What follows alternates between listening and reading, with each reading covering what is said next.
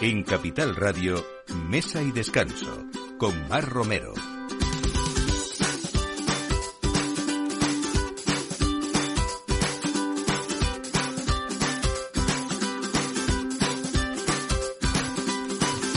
Buenos días, la hora del aperitivo. Aquí estamos con ustedes como cada domingo en Mesa y Descanso en Capital Radio, poniendo esta mesa y sobre todo también buenos vinos y esos lugares que tienen mucho encanto y que hay que conocer por todo ese recorrido que hacemos de, cada territorio donde nos escuchan. Vamos a hablar hoy de una experiencia única en el corazón del canal de Castilla, la fábrica del canal, eh, que es eh, pues no sé, imagínense ustedes contemplar, por ejemplo, miles de estrellas en el cielo, que a veces lo vemos en muy pocas ocasiones, ¿no? O sobre todo, bueno, pues pasar, desde luego, vivir la contemplación, ¿no? Que eso también es importante a veces meditar y disfrutar de ese tiempo que a veces pues pues no tenemos, ¿no? Hoy vamos a hablar con Fernando González, que es el director de este lugar histórico precioso, que un edificio único que nos lo va a contar después. Vamos a hablar también de cocina, como siempre. Vamos a hablar del primer restaurante del grupo Tombo que ha evolucionado en los dos últimos años hacia una cocina quizá más personal y más sofisticada también, pero desde luego con la misma inspiración que tenía este restaurante Coquima en una zona yo creo que muy gastronómica de Madrid y sobre todo, bueno, hablando en estas fiestas que estamos de San Isidro, pues muy castiza también, ¿por qué no? no? Eh, vamos a hablar de vino, como siempre, hoy con una experta, con Mónica Muñoz, que ella es la editora de esa publicación eh, que lleva más de 20 años en el mercado, se llama así Mercados del Vino y la Distribución, y ha hecho un libro que se llama Del amor al odio, historia de una pasión, que al final es lo que nos lleva a todos a hablar muchas veces, en muchas ocasiones, de, de vino. Y ha hecho una recopilación de esos artículos de mm, recopilar, o sea, eh, publicados que a lo largo de, sus 23 años de, de, esta publicación. Y vamos a ver también cómo hay muy pocas cosas en el mundo del vino que han cambiado y retos que todavía en aquel momento se los estaban planteando muchas de las bodegas y de esos pequeños productores también y hoy continúan igual. Vamos a ver cómo ha evolucionado ese mundo del vino a través de estas páginas y a través de sus comentarios. Y viene a Madrid la primera edición del Festival de Campo, que es sin duda yo creo un plan perfecto para esta primavera madrileña, una apuesta de ocio, de gastronomía para gente muy campera y un amplio catálogo también de actividades que están pensados sobre todo para toda la familia, incluidos los pequeños, y van a convertir esta cita ineludible del fin de semana del 26, 27 y 28 de mayo, Festival de Campo en el Hipódromo de la Zarzuela. Todo esto a partir de ahora, en este ratito que nos espera, como les digo, de aperitivos, con Miki Garay en la realización y quien les habla, Mar Romero. Bienvenidos a Mesa y Descanso. Mesa y Descanso, con Mar Romero.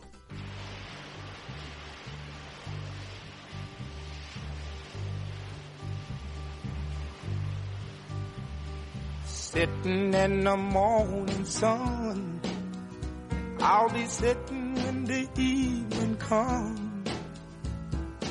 watching the ships roll in. And then I'll watch them roll away again. Yeah, I'm sitting on the dock of the bay, watching the tide roll away. Ooh, I'm just sitting on the dock of the bay. Bueno, pues no les invitamos a sentarnos en la bahía, como dice esta canción, pero sí desde luego a conectar con la naturaleza, a respirar aire puro y a disfrutar de, de una tranquilidad que, que se vive en un edificio único con más de 150 años de historia. Fernando González, buenos días. Bienvenido. Buenos días, Mar. Buenos días.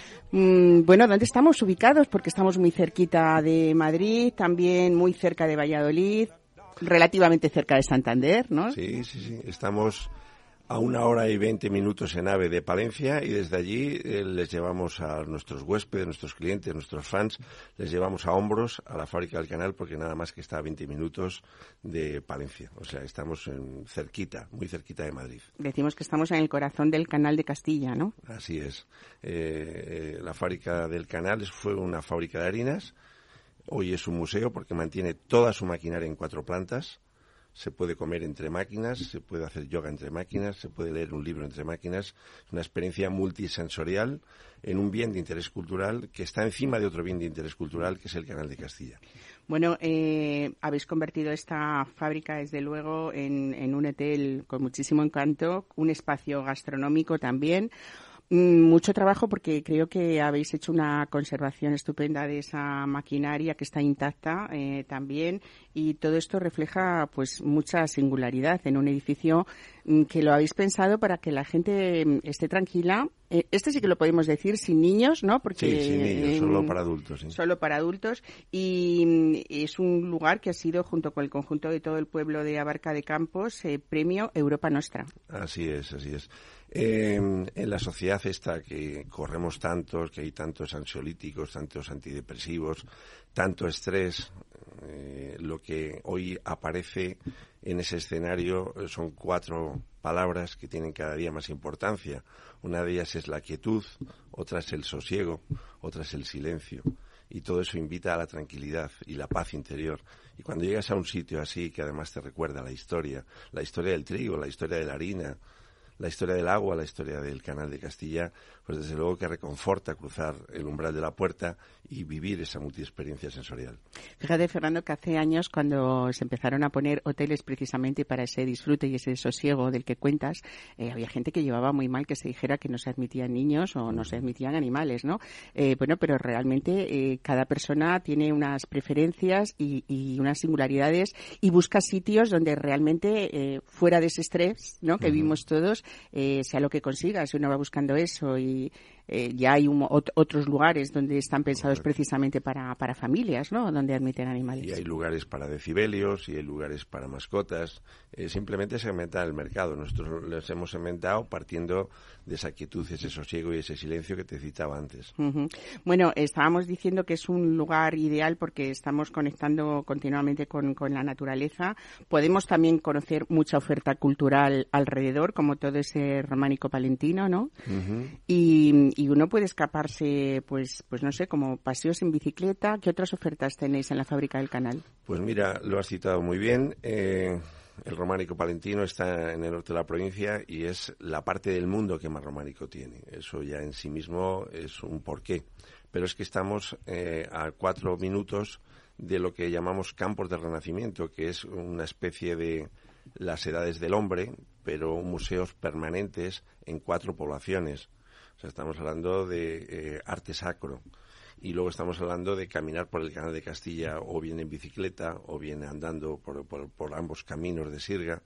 En otoño es mágico porque se refleja toda la otoñada en ese espejo llamado el canal. El canal es simplemente de aguas limpias, nadie tiró de la cadena y llegaron al canal sus aguas, entonces en el canal se puede nadar, se puede hacer eh, todo tipo de actividades.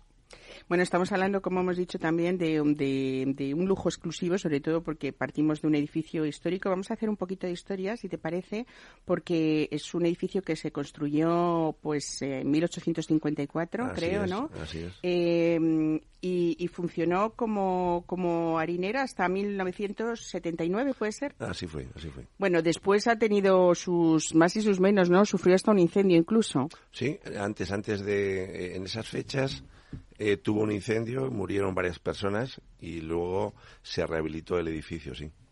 Eh, bueno, eh, es punto de referencia de la zona, este lugar. me imagino que lo que queréis es, con esa riqueza cultural, social, vamos a hablar ahora de lo gastronómico también, ¿no?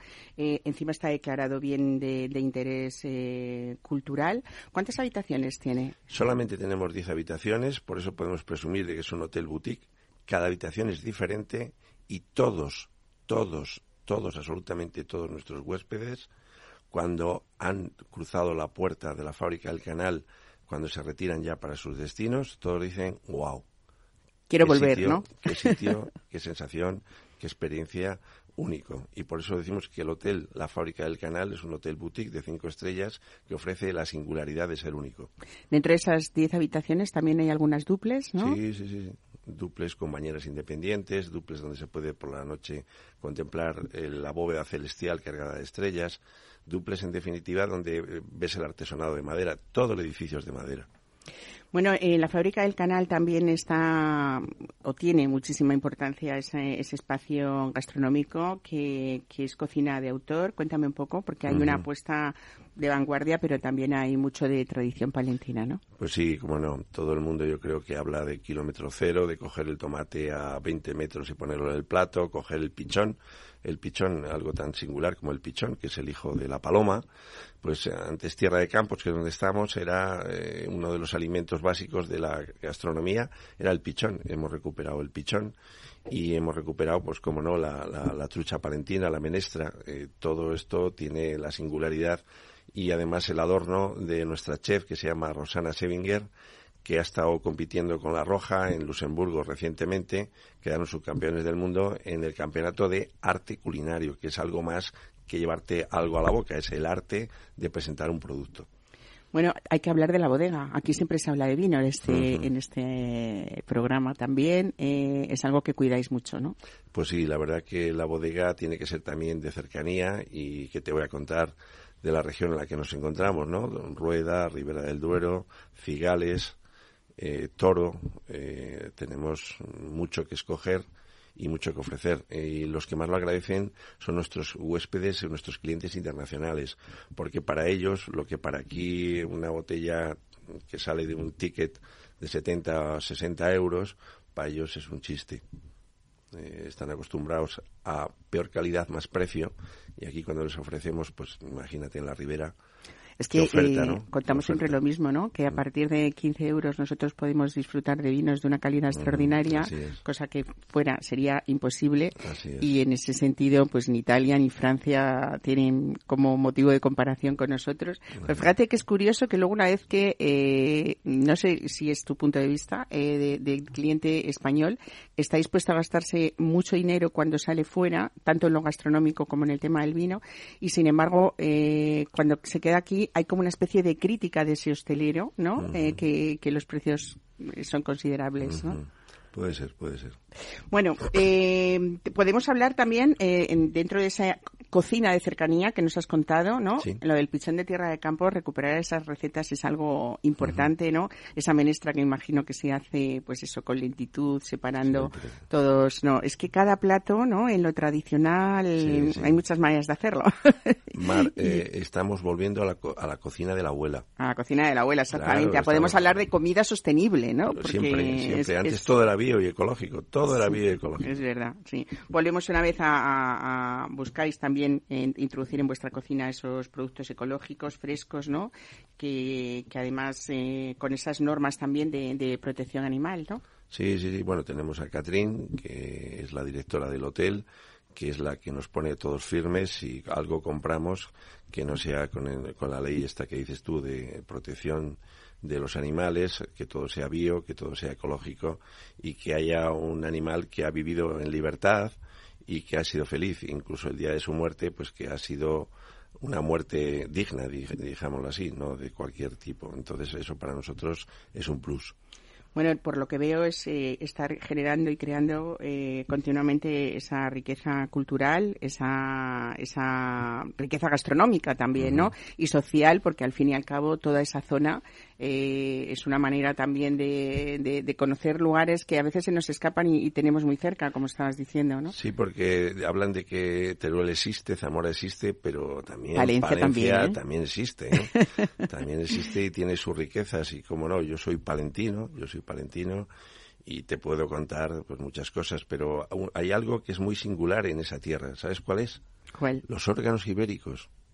Ha llegado un francés al pueblo hace mucho tiempo y el pueblo tiene 20 vecinos y cuatro órganos ibéricos. Creo que en toda la provincia de Ciudad Real hay un órgano. y cuatro órganos barrocos ibéricos que ha rehabilitado, que ha puesto en valor el francés eh, Francis Chapelet y yo creo que eso es un plus, tener un pueblo que tiene, eh, con 20 vecinos, tiene eh, una media de 30, 40 representaciones de música, conciertos durante el año. Qué maravilla. bueno, fíjate qué curioso que hace dos semanas teníamos aquí a, a Pilar eh, del restaurante Villoldo eh, de Madrid y nos hablaba igual de cocina palentina, eh, bueno, de esas codornices, de esas perdices, ¿no? Eh, y de esas elaboraciones y su menestra, que me imagino que, que en vuestro caso es un poco, pues eso, buscar, buscar lo mismo, ¿no? Eh, ¿Cuál sería el mejor momento a partir de ahora, que ya estamos en mitad de mayo, eh, para ir a la fábrica del canal? Pues cualquier día, yo te diría que cualquier día es bueno porque la primavera eh, tenemos, ahora todavía se mantiene el verde de los campos de al lado, pero en cuanto avanzamos un poquito más, todo el territorio que no es el canal de Castilla y la fábrica del canal se convierte en amarillo, estepario. Y nosotros somos el oasis. ¿Por qué? Porque es el agua limpia y es toda la vegetación que hay en torno al canal, los chopos y los distintos árboles que le dan ese frescor y que le dan ese, ese plus de oasis dentro de Castilla. Bueno, pues ya saben, si quieren relajarse, si quieren vivir esos momentos de, de, máxima tranquilidad, sobre todo vivir también dentro de un edificio que se ha cuidado con esmero, un edificio histórico y rodearse de esa naturaleza, pues eh, Fernando, ¿cómo lo, cómo lo hacen? Eh, ¿Llaman directamente al hotel? ¿Tenéis una web Sí, también claro, para claro, poder reservar, claro. no? Sí, sí, sí. Pues Fernando González, muchísimas gracias por acercarnos este trabajo tan bonito de todo, de restauración, de cuidado y, y de buena gastronomía, ¿no? Conservando todo lo bueno que tiene esa zona palentina. Gracias a ti, Mar, gracias a Capital Radio y estéis invitados para que veáis que nada de lo que se ha dicho aquí es falaz, sino que todo, todo es Nada, yo tengo ahí apuntado en mi agenda sí, sí. próxima visita. Seguro, Muchísimas gracias. Fernando Gracias González, vosotros. gracias. Mesa y descanso. Capital Radio.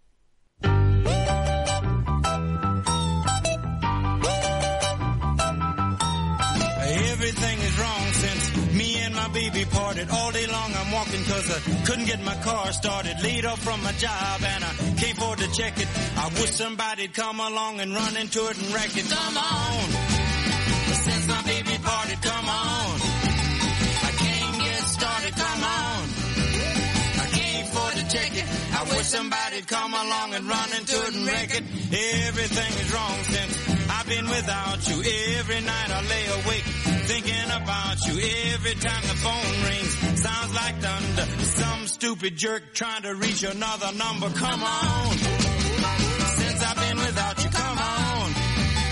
Steady thinking about you, come on. Phone sounds like thunder. Some stupid jerk trying to reach another number.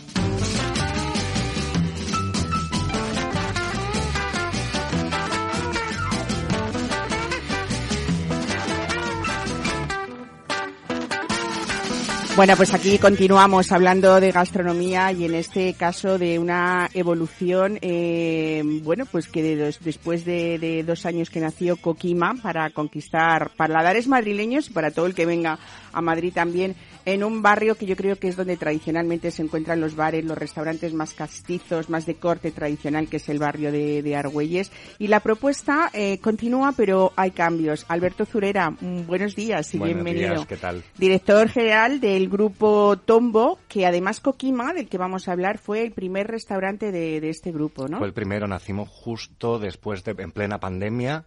Fue cuando nos decidimos aventurar a abrir en hostelería, algo que nadie se, se podía plantear en Qué ese valientes, momento. qué valientes. Y nosotros decidimos lanzarnos y de momento nos ha ido muy bien. Ya tenemos tres, vamos por la tercera apertura, ahora estamos con una cuarta. ¿Cuáles son los otros restaurantes, Pues además de tenemos Coquima? Tasquita Los Ochoa en Paseo de la Castellana, con una carta mucho más tradicional, es, es una tasca madrileña al final, que está situado enfrente del Bernabéu, más o menos. También para ver el fútbol, un lugar ideal.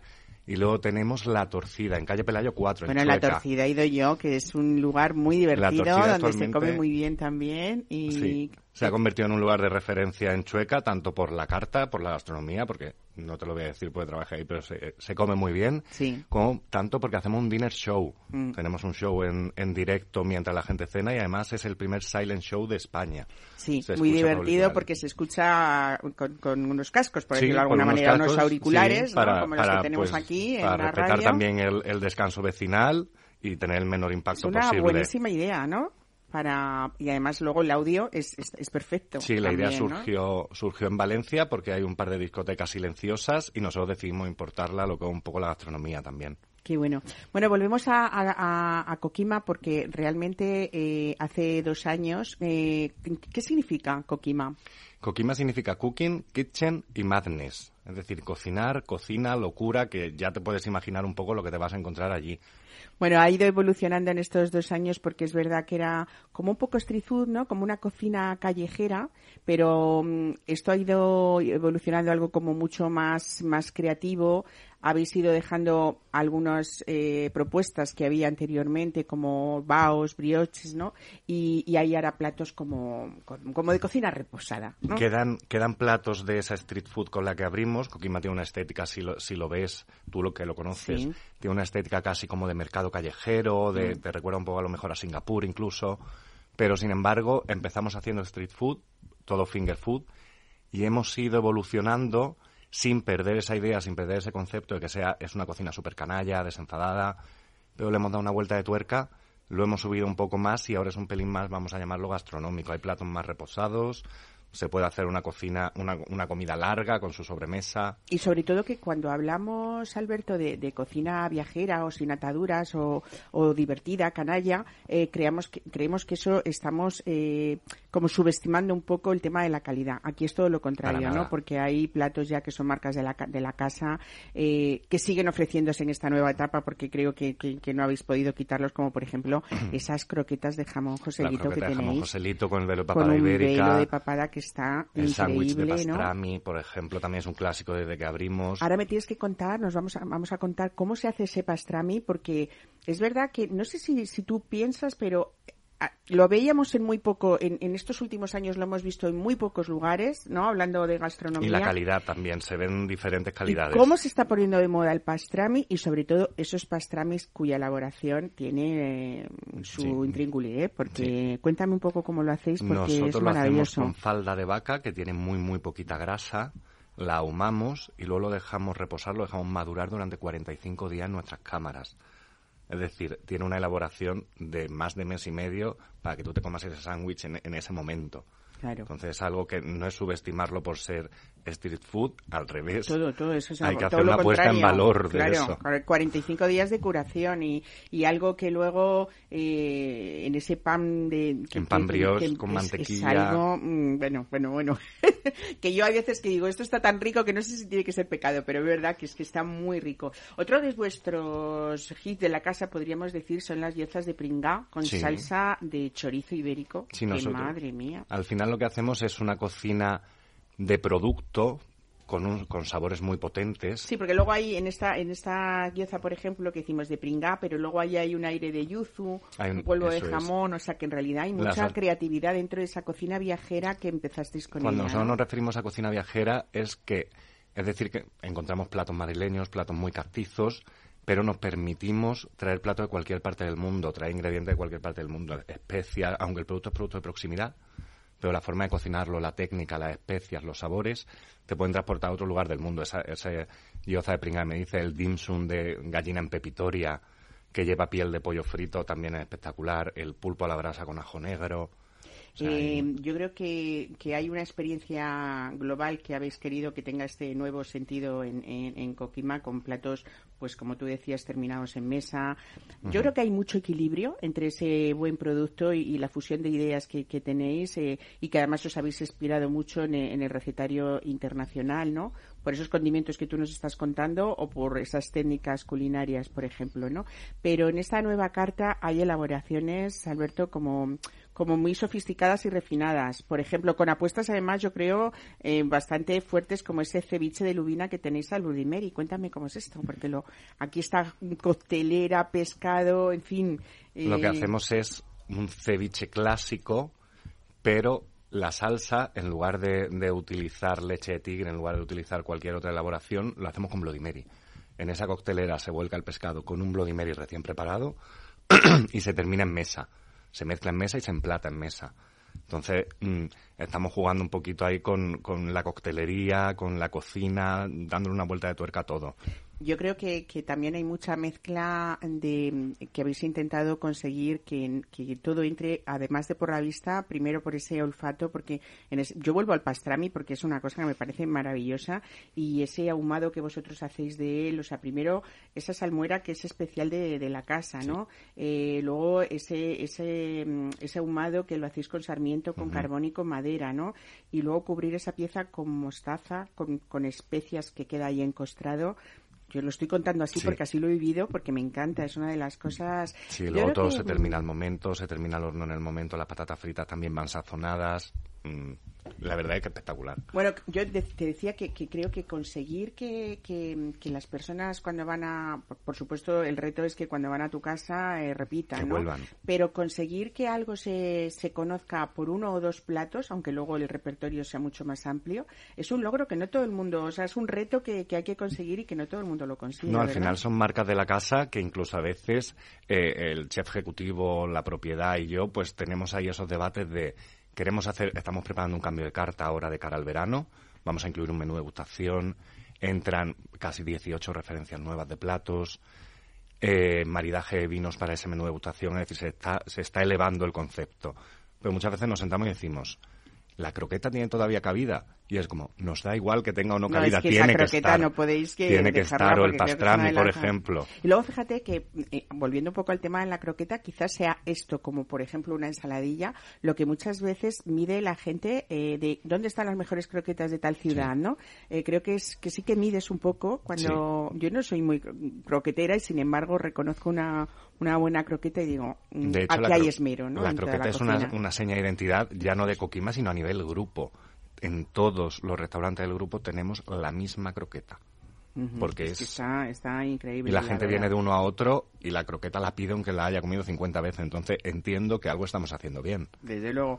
Bueno, todas las elaboraciones de las que estamos contando eh, se hacen íntegramente en la cocina de, de, Coquima.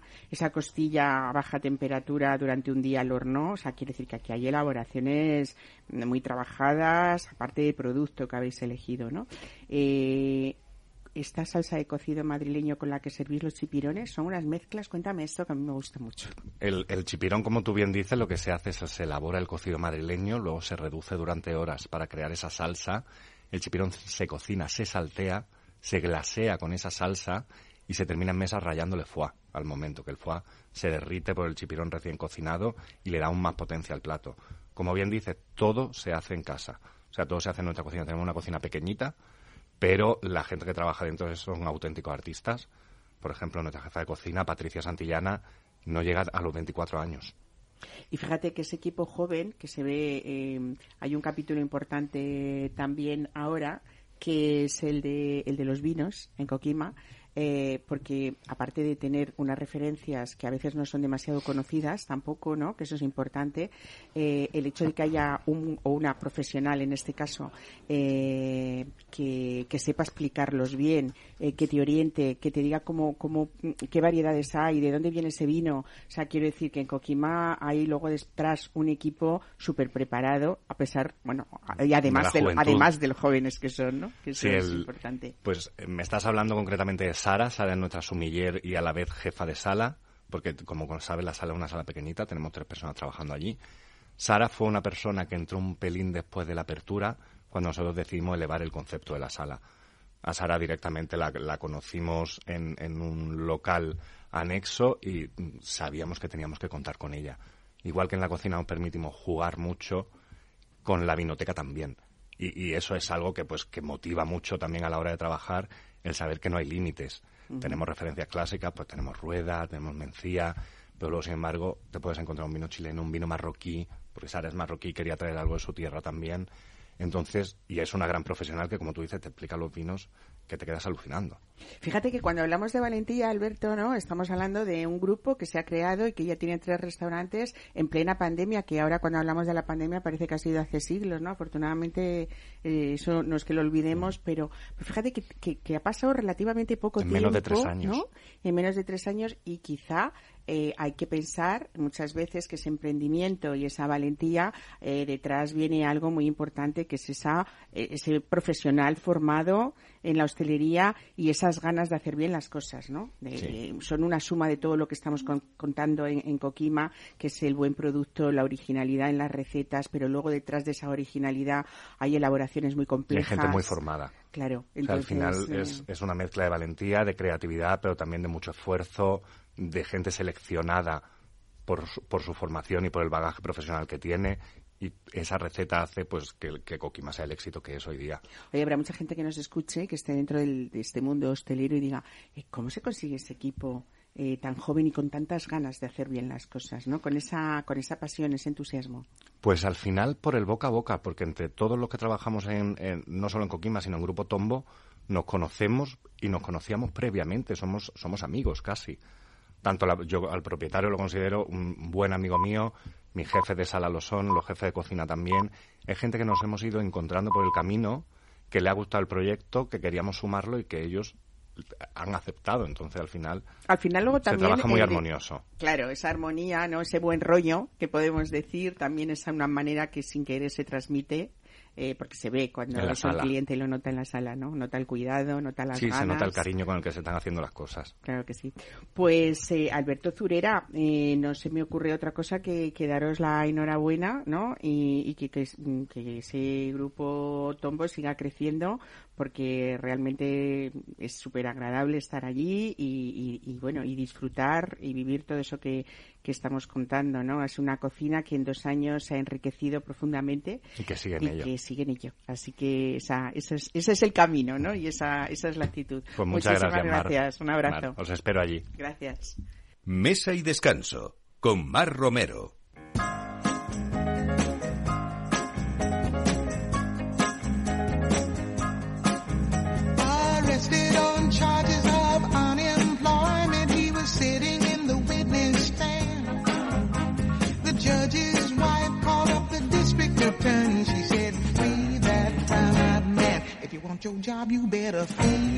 Saben ustedes que cuando hablamos de amor, pues uno fácilmente puede pasar del amor al odio, ¿no? Pero esto al final lo que significa siempre es que tenemos eh, mucha pasión por las cosas, por las personas y por las vivencias también, ¿no? Y esto es lo que le ha pasado a Mónica Muñoz Blanco, que es la editora de Mercados del Vino y la Distribución, una publicación pues especializada en el mundo de, del vino y la que ella ha sido autora de un montón de artículos eh, a lo largo de más de 23 años. Con esto lo que ha hecho ha sido recopilar todos esos artículos con un fondo que ella nos va a contar y es que a veces las cosas no cambian tanto como creemos y sobre todo en esto del mundo del vino. ¿no? Es un libro que refleja esa historia y esa pasión que ella tiene por este mundo tan especial. Mónica Muñoz, buenos días, bienvenida. Buenos días, Mar, a ti y a todos los oyentes. Oye, qué selección más bonita has hecho eh, con esa visión tuya de profesional del periodismo y especializado eh, y sobre todo esa visión personal de este sector del vino a lo largo de más de, de dos décadas, ¿no? bueno, sí, observadora uno intenta independiente, ¿no? Que un poco desde, desde la independencia procuras analizar, hacer un análisis de un sector que está, eh, que es muy emotivo. Es decir, el sector del vino enseguida te conquista el corazón y por eso ese título de, del apasionamiento, eh, del amor al, al odio, porque como casi todos los sectores, pero este mucho, te procura eh, momentos en los que disfrutas una barbaridad y otros en, en, los que mm, matarías a, unos cuantos.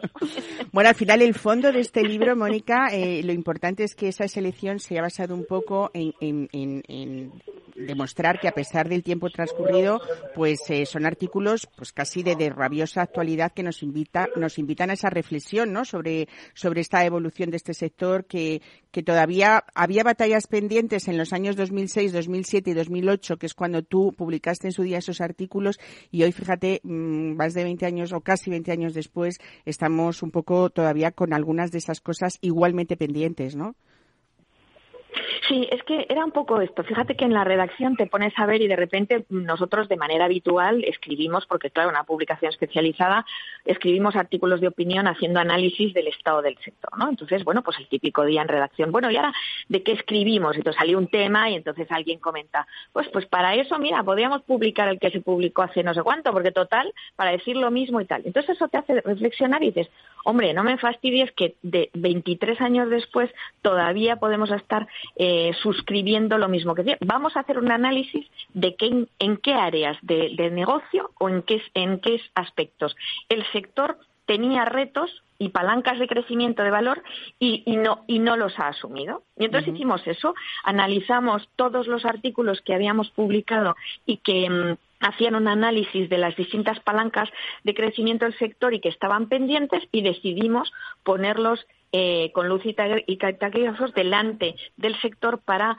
que se dieran cuenta que había muchos retos que todavía no se habían, después de 20 años no se habían asumido. Y ese ha sido el ejercicio, así que... Eh, bueno, ¿qué nos dirías, por ejemplo, Mónica? ¿Qué nos dirías, eh, por ejemplo, lo más importante para ti que sigue igual y hay que darse prisa para el cambio? ¿Cuánto, cuánto, ¿Cuánto tiempo de Claro, tendrías que hacer una lista larga por lo que veo, ¿no? Oye, una cosa, eh, por ejemplo, eh, hablas en uno de los artículos en 2007 de la inflación de las ferias, ¿no? Dices que en este país, eh, pues cada pueblo eh, quería tener su feria, que para eso se han mm, construido recintos feriales y que ahora hay que amortizar de alguna manera. Eh, ¿Tenemos un sobreexceso o un, de, de, de, ferias locales o, de, o con pocas ferias internacionales para hacer negocio, que al final ese sería un poco uno de los grandes retos de las ferias, efectivamente. Sí, efectivamente. Hay alguna que otra feria grande. Mira, ahora acabamos de tener Fenavín, luego está la Barcelona Wine Week. O sea, hay ferias que se han ido consolidando, pero en general este sector ha tenido mucha feria local y poca feria potente internacional. Y ese es un reto que debemos eh, asumir porque hasta que no tengamos una gran feria país donde todas las bodegas puedan eh, enseñar al mundo eh, la calidad de los vinos españoles, con un poco marca España, eh, ahí tenemos que asumir ese reto todavía. Claro, también comentabas, fíjate, en 2006, eh, por ejemplo, un artículo en el que habla pues de la velocidad a la que el sector tiene que, madurar y concentrarse para ser realmente competitivo y que no estaba entonces siguiendo un ritmo adecuado para, para competir en los, en los mercados globales. ¿Seguimos a ese ritmo de lentitud igual o, no, o ha cambiado algo? Seguimos muy lentos, sí, seguimos muy lentos. en España solamente el 10% de las bodegas del sector, y si no llega, tienen un tamaño crítico suficiente como para competir a nivel global. Es curioso que siendo el primero, depende del año, ¿no? Primero según país productor de vino del mundo, las empresas españolas, incluso las grandes, no están dentro de los rankings mundiales de empresas de vino. Eso es muy significativo. Y eso a la hora de competir en eficiencia de procesos, es, es imposible. Por lo tanto, no es solo que sea necesaria la concentración, porque hay veces que la gente dice, bueno, pero concentración implica volumen y volumen implica pérdida de valor. Yo no estoy de acuerdo. Hay empresas enormes como, por ejemplo, Louis Vuitton, Moe Genesis, que son empresas globales inmensas y que lo que hacen es aportar productos de valor y de gran valor añadido, no necesariamente, mm, siendo que nosotros vendemos eh, el mejor granel del mundo mm. eh, y, sin embargo, debemos de producir, deberíamos embotellar con, con mayor valor, ¿no? Si ese es nuestro reto, hagámoslo, pero desde empresas que tengan un tamaño crítico necesario para competir con el resto de las empresas del mundo. Fíjate que tú has tenido también eh, empresas y tienes de consultoría y me encanta esta frase que, que, repito, pero que es tuya, que dices en 2008, no hay tiempo que perder, los ciclos económicos son cada vez más cortos y las cuotas de mercado más frágiles, los márgenes más vulnerables y las empresas menos seguras. ¿Ha cambiado esto? No, no ha cambiado, no ha cambiado en absoluto. Al revés, como, como bien se decía en el 2008, y eso sigue y sigue, ¿no? Es la famosa frase de que hay que estar subido en una cinta, ¿sabes? Estás de los aeropuertos que mm. para tener la misma velocidad que los que van al lado, tú tienes que subirte en la cinta de andar y andar encima de la cinta. el mundo va a una velocidad enorme y el resto no se para Entonces, si en el sector nos entretenemos en discusiones baladís, somos muy de mirarnos al ombligo, ¿no? Que es un poco lo que decía antes, cada uno aquí es de su pueblo, cada fíjate, yo me encantaba el anuncio este de la República Independiente de mi casa, que hacía IKEA, ¿no? Y yo en el tema de lo del vino muchas veces me pasa con con el tema de la regulación de las denominaciones de origen y tal, que ya vamos por 80, 80 y entre IGPs y tal, y es, cada uno defiende la singularidad hasta el punto de efectivamente su viñedo, su terraza de su casa. Y eso en los mercados globales eh, es muy complejo competir así, porque el valor diferencial al final se diluye y el desconocimiento del consumidor de, de nuestra geografía es muy grande. Y mm. hay veces que hay sitios donde tendríamos que ir con marca España y no vamos porque reivindicamos singularidades que, siendo ciertas, no son suficientes. No, y sobre todo que eh, eh, nos, perdemos en esas nimiedades para el consumidor, aunque sean importantes para, para otros, eh, y al final ese, ese problema de asociacionismo que hemos tenido siempre, ¿no? Que, tenemos un problema los españoles con lo, con lo de asociarnos de, alguna manera. Exactamente. Claro, la dispersión de los recursos, se dispersan los recursos y al final pues no consigues el objetivo, ¿no? Bueno, hablando de desconocimiento, supongo que dentro del mundo del vino también sabes que hay modas de todo tipo y que unas han sido han llegaron para quedarse y otras han sido más más pasajeras. Eh, por ejemplo, hubo un tiempo eh, en el que los constructores montaban bodegas a todo tren. ¿Esto se ha pasado la moda ya o no? Sí, sí, sí, eso se ha pasado. Es verdad que el sector inmobiliario sigue teniendo bastante interés en el sector del vino, pero sí que se pasó porque, claro, tuvimos la famosa crisis de la burbuja inmobiliaria y hubo muchísimas empresas de la construcción que, em, que perdieron mucho dinero. Pero el sector de la construcción eh, ha tenido una capacidad inversora enorme y en los bienes raíces, como son eh, la tierra, los viñedos, son muy atractivos para este tipo de empresarios. Lo que pasa es que llegaban al sector del vino con un enorme desconocimiento de cómo se de cómo se vendía el vino y el vino es un es un es un sector particular. Que tiene su tiempo su bastante tiempo que a lo mejor ellos no entendieron no sí Exactamente, pero este, este efectivamente aquí antes de que te pongas a ganar un dinero, pues igual pasan 10 años. Y ahora, siguiendo hablando de, modas, ha llegado esta eh, moda, entre comillas, eh, no sé si afortunada o no, y lo veremos en un futuro, eh, pero creo que sí porque hay experiencias en otros países de precisamente esos fondos de inversión, invertir capital en, en, en, lo que son vinos, o sea, en, en lo que son, en comprar vinos para esperar en el tiempo y que parece ser que son muy este, este negocio es mucho más rentable que comprar otra serie de bienes o de productos? Bueno, sí, efectivamente es curioso que el vino se ha, se ha, se ha vuelto también en un activo financiero, ¿no?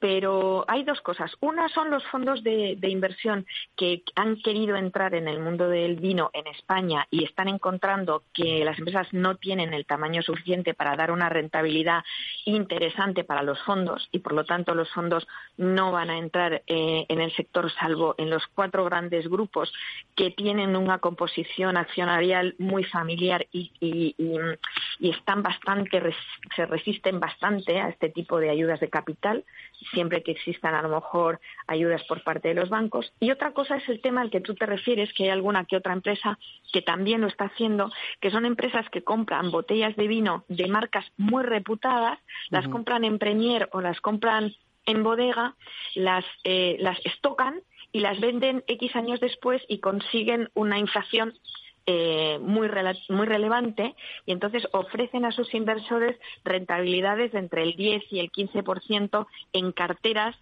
eh, y, en momentos de incertidumbre tanto de la bolsa como de los otros fondos de, ahorro pues eh, suponen unas rentabilidades muy muy interesantes. Bueno, ellos están especializados, son financieros y se supone que lo consiguen y ahí están y están creciendo.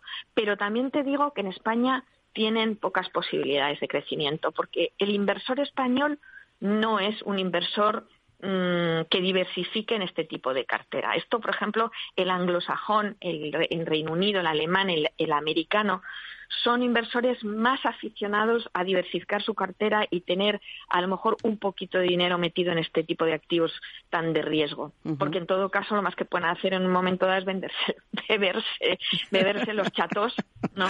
Claro. Y ya está. Bueno, termino con esta frase, Mónica, que no sé si eh, es negativa, yo lo, lo, lo, hago con la esperanza de que sea positiva, pero esto escribías en el 2008 y viene muy a cuento ahora, porque se, dice, en el momento actual, eh, que era 2008, dice, todo el mundo mira el cielo, no solo porque no llueve, sino por lo que nos va a caer encima.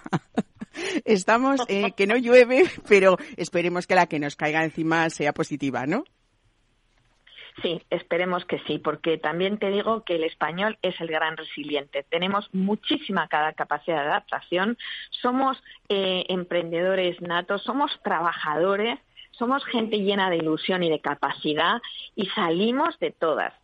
Nos quejamos muchísimo, pero salimos de todas, tenemos muchísimo mérito. Desde Así luego. que yo, desde luego, fíjate, desde el 2008 que ya, que ya veía eso y mira, estamos en el 23 y aquí seguimos. Y aquí todos, ¿eh? Estamos resistiendo.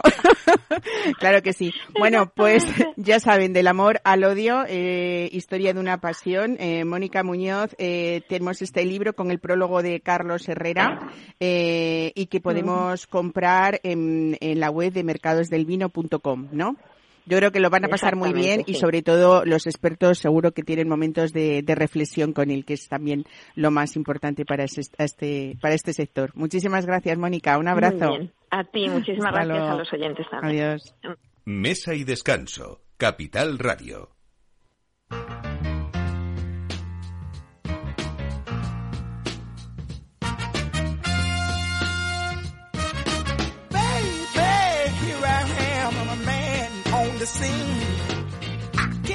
Give you what you want, but you got to go home with me.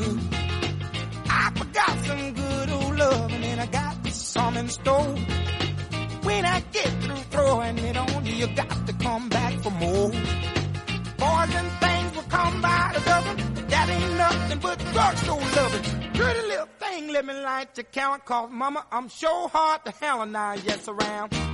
Bueno, pues vamos ahora con una cita ineludible que van a tener ustedes el fin de semana del 26, 27 y 28 de mayo porque Festival de Campo es el novísimo evento que llega a la capital madrileña para acercar el campo a la ciudad con una apuesta yo creo que, que inmejorable eh, en torno al ocio, a la gastronomía y sobre todo también a las tradiciones y las costumbres de, de los pueblos. José Manuel Blanco Sacaluga, eres uno de los fundadores. Bienvenido, buenos días. Bienvenido, muchísimas gracias. Oye, cuando hablamos de fundadores de un evento, parece que tiene que haber como mucha experiencia detrás, que no dudo que la tengas, pero claro, cuando veo una persona tan joven, digo, qué bien, volvemos a hablar otra vez de emprendimiento, de ganas, ¿no? De eh, ¿Cómo se os ocurre esto? José María Pérez Castells es también eh, socio fundador Correcto, contigo, los dos.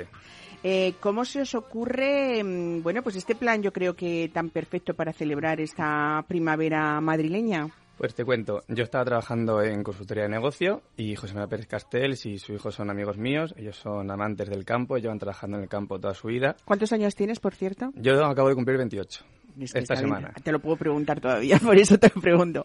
¿Y entonces qué pasó? Pues Eh, ellos saben que me encanta el mundo de la hostelería y de los eventos y hemos ido mil veces al campo y siempre decían que cómo es posible que no haya ningún tipo de evento que acerque verdaderamente el campo a la ciudad y que el madrileño, en este caso, cuando quiere ir al campo tiene que cogerse un fin de semana, irse lejos y salir de la ciudad. Entonces dijimos, bueno, vamos, si el madrileño no va al campo, vamos a acercar el campo a Madrid. a la capital.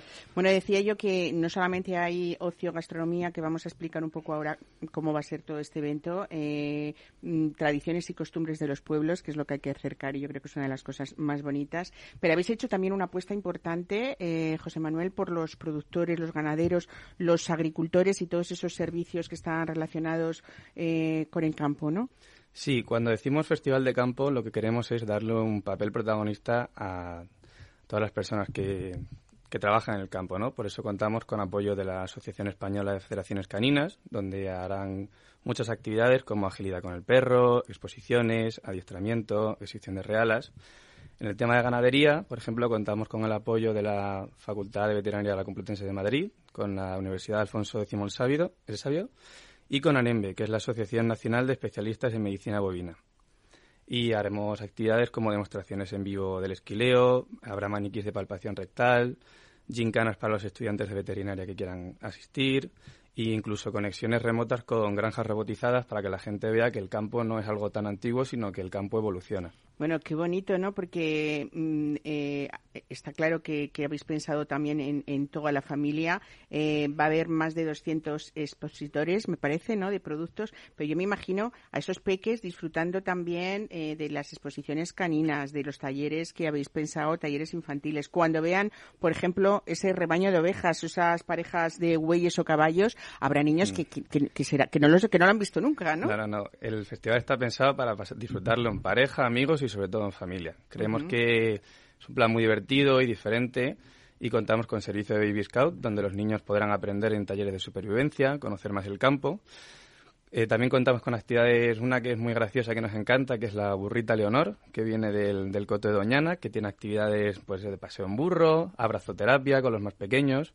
Qué bonito. Creemos que es una oportunidad muy divertida para que los niños disfruten del campo, lo conozcan y mejoren su contacto con el mundo animal. Bueno, vamos a repetir dónde es que es este día tan especial, estos tres días tan especiales, porque son viernes, sábado y domingo, 26, 27 y 28 de mayo. Eh, va a celebrarse todo esto en el hipódromo de la Zarzuela con lo cual eh, yo creo que, eso que, es un sitio y un espacio pues para, para pasear entre praderas, entre arbolado, ¿no? Esos días de, luz que, que, serán y que nos esperan. Eh, mm, ¿Cómo es esto del fundador de la Escuela de Naturaleza Aborigen, Michael García? Cuéntame. Pues mira, Michael García es un personaje espectacular que yo de verdad que animo a todo el mundo que vaya a Festival de Campo que se pase a verle que da cursos de supervivencia para vivir en la naturaleza, da consejos de encontrarte a ti mismo con la naturaleza. De verdad que es algo muy interesante.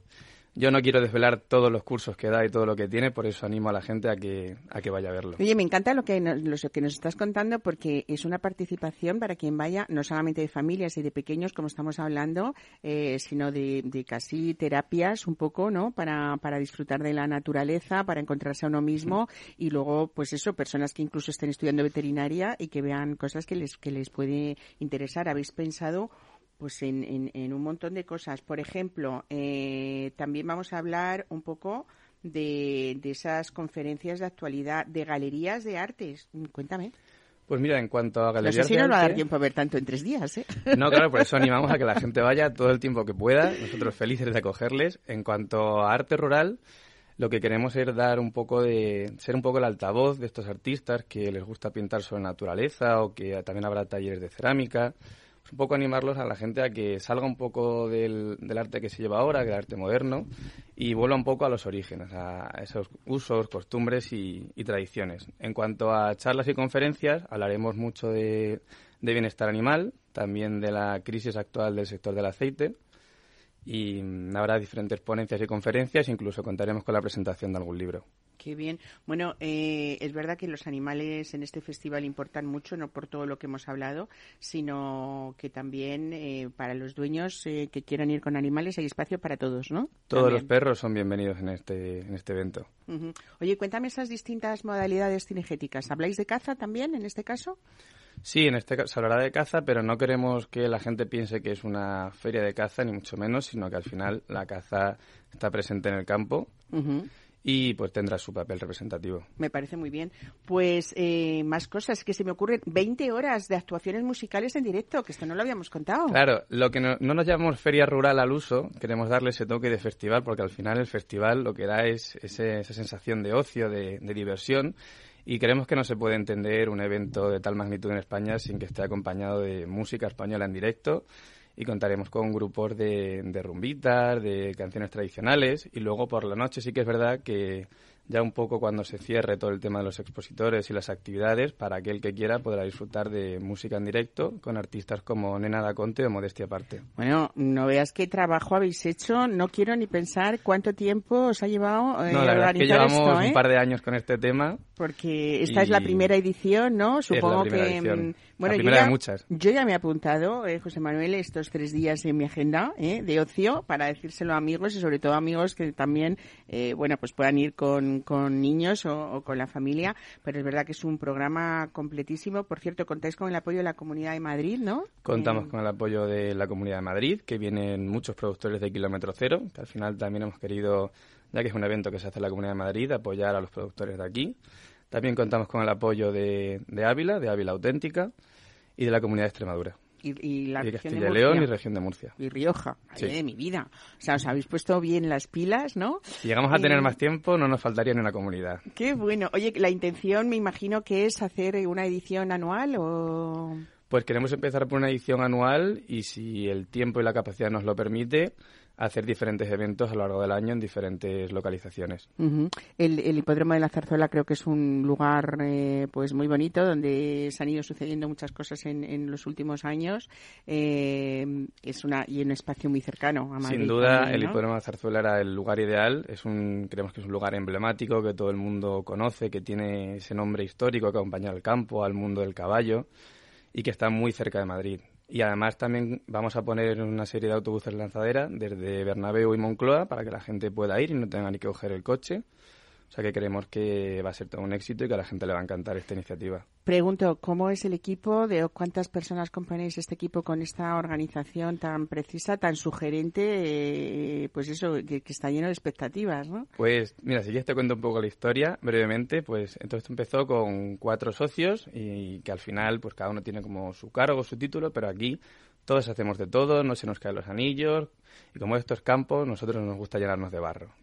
Poco a poco fuimos aumentando el equipo, empezamos con marketing, nos unimos a agentes de comunicación y tenemos de socio en tema de todo el tema de entradas y publicidad a Feber, la empresa española de organización de eventos que está que va de la mano con nosotros y hemos ido añadiendo gente de patrocinios, hemos contratado becarios y ahora mismo en el equipo podemos ser unos 15, 16 más eh, freelance y todas estas agencias que trabajan con nosotros. Bueno, qué maravilla, ¿no? Eh, ver ese ímpetu, esas ganas de trabajar, de, hacerlo bien, ¿no? De, organizarse eh, y sobre todo esa, esas ganas también de enseñar y de que la gente de la ciudad viva el campo, ¿no? y también, desde luego, los más pequeños. ¿Qué tenemos que hacer, sobre todo, que esto es lo más importante, José Manuel, para poder asistir el día 26, 27 o 28 de mayo al Hipódromo de la Zarzuela para disfrutar de Festival de Campo? Pues a través de la página web festivaldecampo.org, donde la gente podrá encontrar toda la información, todas las actividades, que quedan muchas por comentar, que yo animo a que la gente investigue. Hay que dejar alguna sorpresa, claro, ¿no? Hay que dejar siempre alguna sorpresa, algunas bajo la manga. Y ahí pueden encontrar un enlace, está muy claro, comprar entrada y podrán ver las diferentes opciones, modalidades. Eh, contamos con pases familiares para que sea más fácil para las familias, con pases reducidos para gente mayor. ¿Los pequeños tienen otros precios? Los pequeños tienen otros precios. Creo que hasta los 8 años la entrada es gratuita para los pequeños y luego contamos con pases familiares para dos padres y tres hijos para que sea más económico. Bueno, pues habéis pensado en todo, desde luego. O sea, que felicidades de momento. Seguro que se nos escapa algo, ¿Eh? pero esos son puntos de mejora para Eso lo veréis vosotros, pero seguro que, la gente que vaya lo que va a hacer es sobre todo eso, vivir tres días de una primavera madrileña preciosa y sobre todo disfrutando de todas esas experiencias que muchas personas que van a asistir, sobre todo los pequeños, seguro que van a ver eh, por primera vez. Así que a mí solamente me queda felicitaros por la idea ¿eh? y desearos sobre todo que, por supuesto, que lo sé que va a ser un éxito. Así que, José Manuel, Manuel Blanco Sacaluga, felicidades a ese equipo, también a José María Pérez Castells y a toda esa gente emprendedora que habéis unido y que seguro que, una vez más, lo digo, va a ser un éxito. Felicidades. Muchísimas gracias de parte de todo el equipo.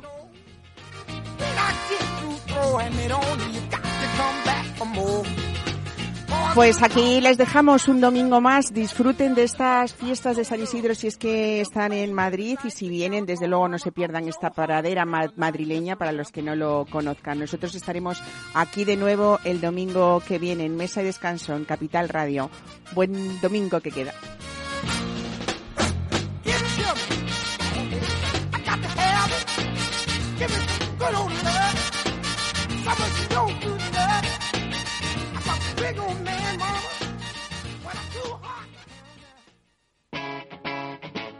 Capital Radio.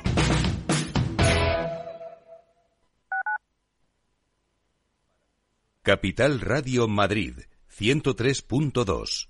Nueva frecuencia, nuevo sonido.